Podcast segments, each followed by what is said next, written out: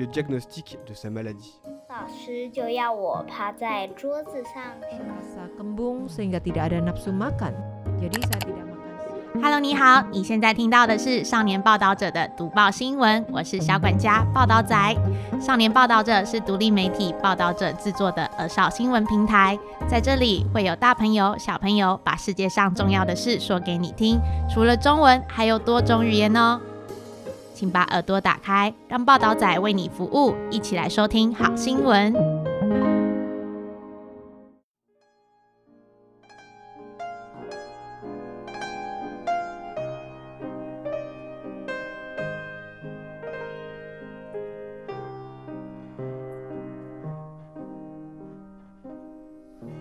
Mga kaibigan, pakinggan ninyo ang isang napakagandang istorya sa paglalahat ng isang baseball player.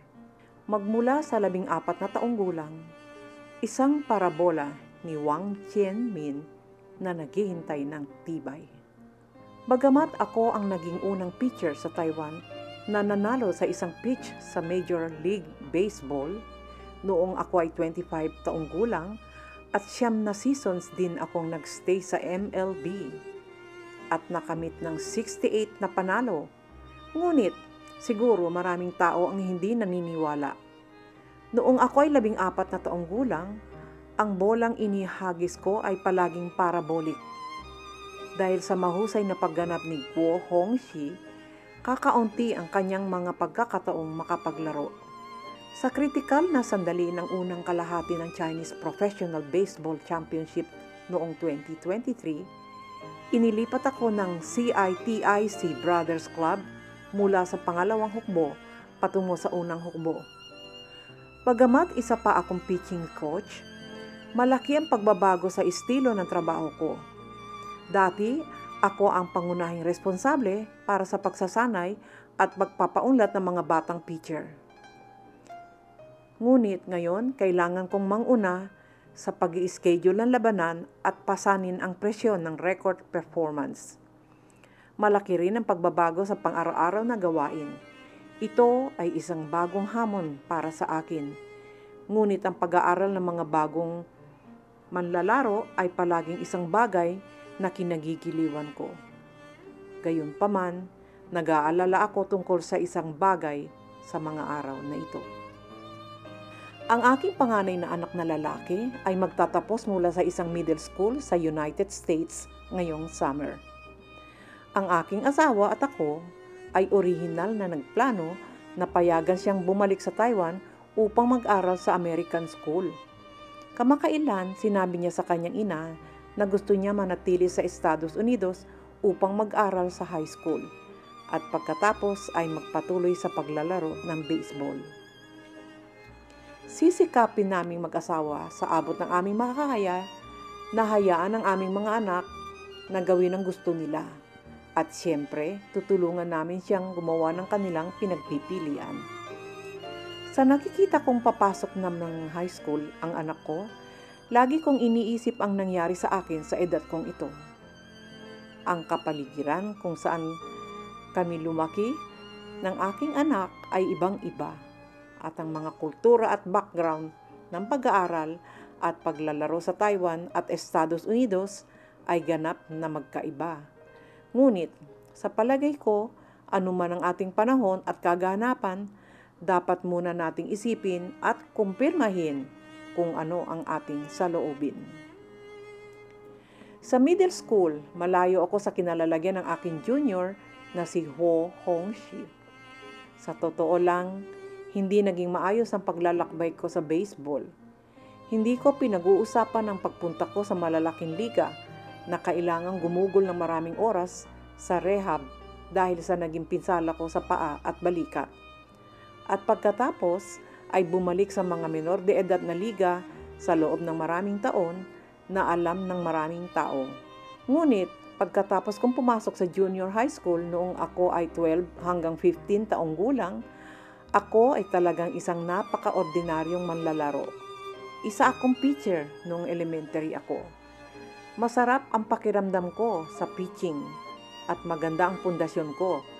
Pero pagpasok ko sa junior high school ang larong bola ay binago mula sa malambot tungo sa matigas. Nalaman ko na kahit anong pitch ko, ito ay malambot na parabola. Wala akong kapangyarihan at hindi ako maaaring mag-rank sa mga nangungunang pitcher sa koponan. Halimbawa, pagkatapos kong mag-promote sa ikalawang taon ng junior high school, si Guo Hongxi na nasa junior high school ay isang mas mahusay at mas sikat na pitcher kaysa sa akin na isang senior.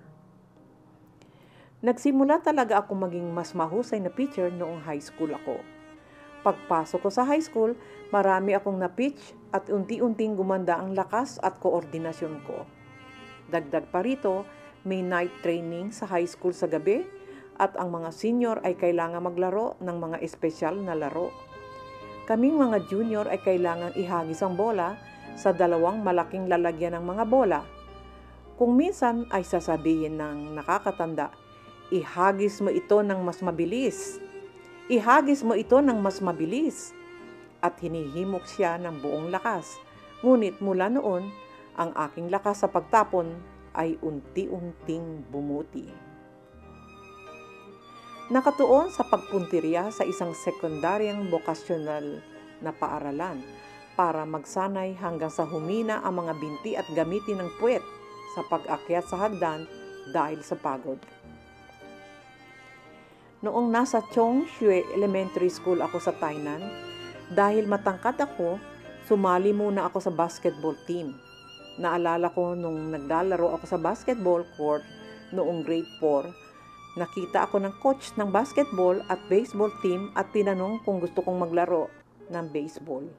Hindi ko akalain na pagkatapos sumali sa baseball team, tuloy pa rin ang baseball road ko hanggang ngayon.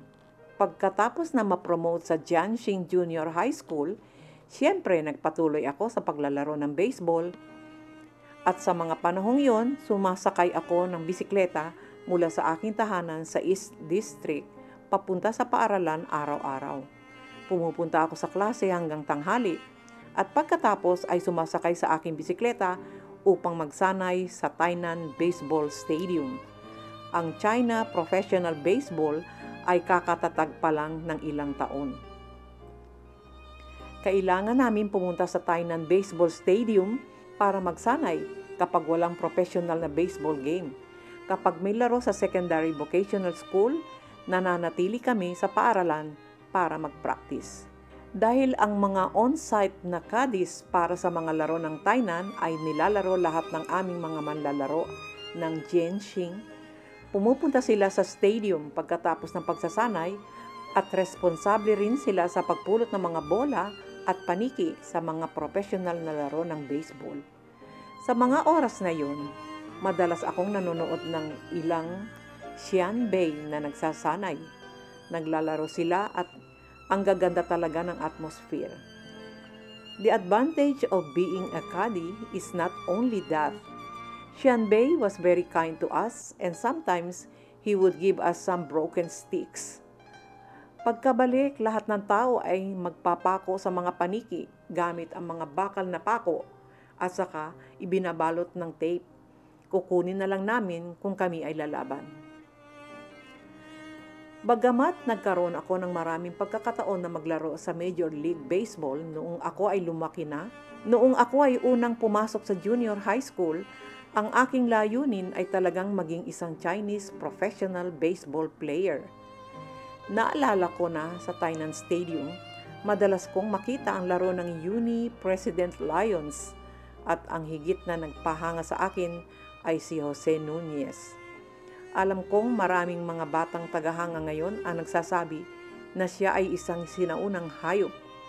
Para sa akin, si Wang Han talaga ang unang pitcher na nakita ko sa buhay ko at sa tingin ko ay napakalakas niya. Naalala ko na na mag-pitch siya ng 22 panalo sa unang taon at noon ako ay labing apat na taong gulang pa lamang. Noong taong yun, ang matinding kompetisyon sa pagitan ni Wang Han at ng kanyang kapatid na si Xiang na isang predecessor ng CITIC Brothers na si Chen Yi-shin ay talagang mahirap kalimutan. Kahit na bata pa ako noon, naramdaman ko pa rin na si Wang Han ay mukhang komportabling mag-pitch. madaling makitungo sa mga hitter at nakakagawa ng maraming out. Napakabilis ng kanyang bola at madalas na hinahayaan ng kanyang slider ng mga hitter na umindayog sa hangin. Napakakomportable na panoorin siyang maghagis ng bola na parang paglalaro sa mga hitters. Kung walang mahalagang kompetisyon, kami ay magsasanay ng lima or anim na araw sa isang linggo. Kapag ako ay nang maglalaro ng isang bowl game, ang pagsasanay ay magiging mas masinsing. Kapag ako ay maglalaro ng isang bowl game, ang pagsasanay ay magiging mas masinsinang at kung minsan ito ay talagang mahirap. Pero noong junior high school ako, nag-focus ako sa paglalaro ng basketball at sanay na ang mga magulang ko. Naalala ko noong una akong sumali sa team ng elementarya, marami akong manliligaw pag uwi ko sa bahay, pagod na pagod ako na wala akong lakas para umakyat ng hagdan. Kailangan kong umupo at igalawang puwitan ko para umakyat ng hagdanan. Sa oras na yon, ang aking mga magulang ay nag-iisip na ako ay sobrang nagsusumikap at tinanong nila ako kung mas maigi na hindi na maglaro. Ngunit gusto ko lamang na maglaro dahil nakaligtas ako sa pinakamahirap na panahon nung bata pa ako ang mga bagay na ito ay baliwala sa akin noong nasa junior high school ako. Isa pang dahilan ay hindi talaga ako mahilig mag-aral sa academic noon. Simula ng elementary ako, hindi na ako tumuloy sa classroom dahil kailangan kong mag-practice ng basketball pagkatapos ng tanghali. Pagdating ko sa junior high school, umaga hanggang tanghali na lang ako sa classroom. Mahilig lang akong maglaro ng bola sa labas kasama ng mga kaklasiko. Noong ako ay nasa junior high school, ang mga miyembro ng baseball team ay nasa parehong klase at may isa pang klase ng kasanayan sa paaralan kung saan sila nag-aaral kung paano magluto. Ang mga estudyante sa dalawang klase na ito ay hindi mahilig mag-aral katulad ko. Kaunti lang ang binabasa ko noong exam. Focus, then easy-easy lang ako sa pag-aaral ko kaya 60 points lang ang grade ko. Pero medyo masunurin ako. Kahit ayoko ng klase, umuupo ako at nakikinig. May mga estudyanteng mas hindi mapakali at palihim na magdadala ng comics para magbasa o gumawa ng iba pang bagay imbis na makinig sa klase. Gawin ang dapat mong gawin at ang buhay ay uusad ng kaunti. Ang aking mga magulang ay kailangan magtrabaho ng husto upang ako ay makapagpatuloy sa aking pag-aaral. Ngunit ang paglalaro ng basketball ay may pondo ng publiko kaya maaari akong pumunta sa ganitong gawa upang makapasok sa aking pag-aaral. Iba na ang kapaligiran ngayon. Ang pagtuturo sa mga bata ay kailangan din nilang alagaan ang kanilang pag-aaral at paglalaro. Kailangan nilang maglaro ng bola at mag-aral Huwag mong sabihin na maglaro ka lang. Ano ang dapat mong gawin kung wala kang paraan pagkatapos maglaro? Kaya kailangan mo pa rin matuto ng kaunti. Magbasa ng higit pa ng mga libro at matuto ng isang bagay at natural na isipin ang hinaharap. Halimbawa, noon ang aking panganay na anak ay nasa junior middle school, siya ay nasa ilalim ng presyon. Hindi mahalaga kung ito ay araling bahay o mga grado. Sinabi namin sa kanya na dapat kang matuto hanggat maaari at huwag isipin na dapat kang makakuha ng A+. Masarap matuto ng kaunti tungkol sa lahat. Ang kanyang kapaligiran sa pag-aaral ay iba sa mga batang Taiwanese. Sa Taiwan, pagkatapos ng klase, kailangan niyang pumasok sa mga parenting class o cram school. Sa United States, kailangan niyang gawin ang mga takdang aralin na iyon ng mag-isa madalas kong sabihin sa kanya na mas masaya ka kaysa sa mga bata sa Taiwan. Hindi sila umuwi hanggang alas 9 o alas 10 ng gabi at ikaw naman ay makakauwi ng alas 3 ng hapon. Nais niyang tatahakin ang landas ng baseball at napili rin ang baseball team ng kanyang kukunin sa pagsusulit sa paaralan. Lahat tayo ay sumusuporta sa kanyang sariling desisyon. Ngunit Itatakda din natin na dapat niyang maibigay ang takdang aralin sa paaralan sa oras, gawin ang magaling at maging magaling na manlalaro.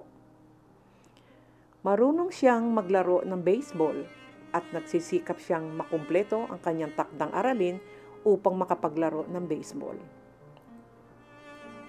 Minsan, pag naiisip ko, sobrang inggit ko sa mga anak ko. Mula sa aking pananaw, maaari siyang gumawa ng mas maraming mga pagpipilian sa edad na ito kaysa sa ginawa ko noong mga panahon ko. Hindi bababa sa mas madaling makuha ang impormasyon. Ang grupo namin ng mga bata na naglalaro lang ng baseball mula pagkabata, hindi naman talaga malawak ang magiging daan. Kaunti lang ang pwedeng maging professional na baseball player at walang masyadong trabaho sa ibang industriyang may kinalaman sa baseball. Medyo maswerte ako pero hanggang sa lugar lang na ito.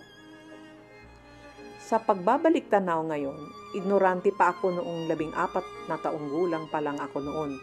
Nasa stage na ako ng paggalugat at pag-aaral. Sa paaralan, pumapasok lang ako sa mga klase. Bagamat hindi ako mahilig mag-aral, na ipapasa ko man lang ang mga pagsusulit sa team. Nakikinig ako sa mga salita ng coach at sumusunod sa pagsasanay. Bagamat hindi ako isang outstanding player noong panahong iyon, at least pinagpatuloy ko ito. Ito ay dahil patuloy mong ginagawa. Kaya kahit na hindi ka matino, maaari kang sumulong ng paunti-unti sa buhay. Nung maglaon, nakaranas ako ng maraming kahirapan. Ngunit, ang paggawa ng dapat kong gawin ay nagbigay daan pa rin sa akin na mapanatili ang isang mas positibong saloobin kapag ako ay nag-iisip at nalulumbay. Kaya kahit na ako ay nasugatan at kailangang gumugol ng mahabang panahon sa rehabilitasyon, gagawin ko pa rin humanap ng paraan para magawa ito ng maayos. Halimbawa, noong 2016, bumalik ako upang maglaro ng 38 laro kasama ang Kansas City Royals at nakamit ang anim na panalo. Iniisip ng lahat na ito ay isang maluwalhating kaganapan. Ngunit sa katunayan, ang pagbawi ay tumagal ng mahabang panahon at naulit pa ito ng maraming beses. Medyo masakit pa rin ang mga kamay habang papalapit kami sa simula ng season para sa Royals. Bagamat talagang masaya ako na malagay sa 25-men roster para sa opening season ng Major Leagues, pagkatapos ng pitong taon na, kasama ko ang isang pang-pitcher na si Dylan. Si Dilon G ay nakaposisyon din bilang long reliever at number 6 starting pitcher. Masasabing siya ang huling posisyon sa pitching group kung hindi maganda ang kanyang performance. Ililipat siya sa anumang oras, ngunit magpapatuloy siya gawin ito kahit na ano ang mangyari. Gumawa siya ng isang mahusay na trabaho sa proseso ng pag-aaral kung ano ang iyong natutunan sa baseball school at pagsasaayos nito sa spring training. Kailangan lang dumaan ang mga tao sa ilang kalsada bago nila malaman kung saan sila maaaring pumunta. Sa pagbabalik tanaw ngayon sa aking profesional na pitching career, anuman ang uri ng sitwasyon naranasan ko, palagi kong kinakaharap ito sa ganitong mentalidad. Ganoon din sa pinakamagandang panahon Bagamat mahaharap ako sa malaking pressure tulad ng presyo na naging sikat, agarang pag-uulat ng media at iba pa, patuloy kong gagawin ito sa sarili kong bilis. Maaaring mag-iba ang pamamaraan dahil sa iba't ibang yugto, ngunit ang kaisipan ay pareho. Bilang karagdagan, ang paglalaro sa ibang bansa ay hindi tulad ng paglabas sa Taiwan, kung saan alam ng lahat ang mga kaganapan. Ngunit sa Estados Unidos, ito ay magiging mas maluwag. Dati, inaanyayahan akong lumahok sa isang palabas sa TV. Pumunta ako sa bahay ni Chi Chi, ang kapitan ng cheerleading team ng Weichuan Dragons at nakipag-chat sa kanyang kapatid na si Xiang Xiang, isang fan na may cerebral palsy at mga miyembro ng kanilang pamilya. Pagkatapos ng the base injury, you broke down? Sa totoo lang, kung hindi lang ako nasugatan ng mga oras na yon, maaari sana akong manatili sa Yankees ng maayos. Ngunit dahil sa pinsala, natutunan ko ang iba't ibang bagay. Natutunan ko kung paano ayusin ang aking sarili at ngayon maaari ko ring turuan ang mga batang manlalaro sa ganitong paraan. Kaya hindi nila kailangan maranasan ang lahat. Gayunpaman, pagkatapos ng dalawang taon na rehabilitasyon at higit sa pitong daang araw, araw-araw ako nagsasanay at paulit-ulit na ginagawa ang parehong bagay. Kahit masakit talaga sa katawan at pagod sa puso. Napakahirap talaga. Isang araw, tinanong ko ang tagapagtanggol, maaari ba akong huminto sa pagsasanay ngayon? Direktang sinabi ng tagapagtanggol, kung gayon, umuwi ka ng mag-isa. Gayon pa man, bumalik ako upang gumawa ng rehabilitasyon kinabukasan para maging masunurin dahil ayaw ko masira. Walang pag-unlad, lalo na nung injury period. Maraming boses ang lumabas sa nagsasabing, I can't do it. I can go. Pero hindi ko na lang tinanggap at kailangan kong kumapit para magkaroon ako ng pagkakataong makabalik sa mga pangunahing liga. Dahil nagtakda ako ng layunin na mapunta doon, kailangan ko magkaroon ng tiyaga upang magpatuloy sa pagsulong. Kailangan dumaan ang mga tao sa bahaging iyon ng kalsada bago nila malaman kung saan sila maaaring pumunta. Sa edad na labing apat, maraming bagay ang maaaring ayusin ng mga nasa hustong gulang at ang mga autonomiya ay hindi masyadong mataas.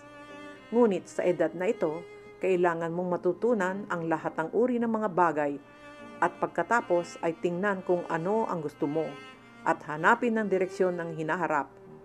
Hanggat maaari mong patuloy na matuto at malaman kung ano ang gusto mo, naniniwala ako na magkakaroon ka ng isang pagkakataon na magtagumpay. Dito na po natatapos ang ating kwento.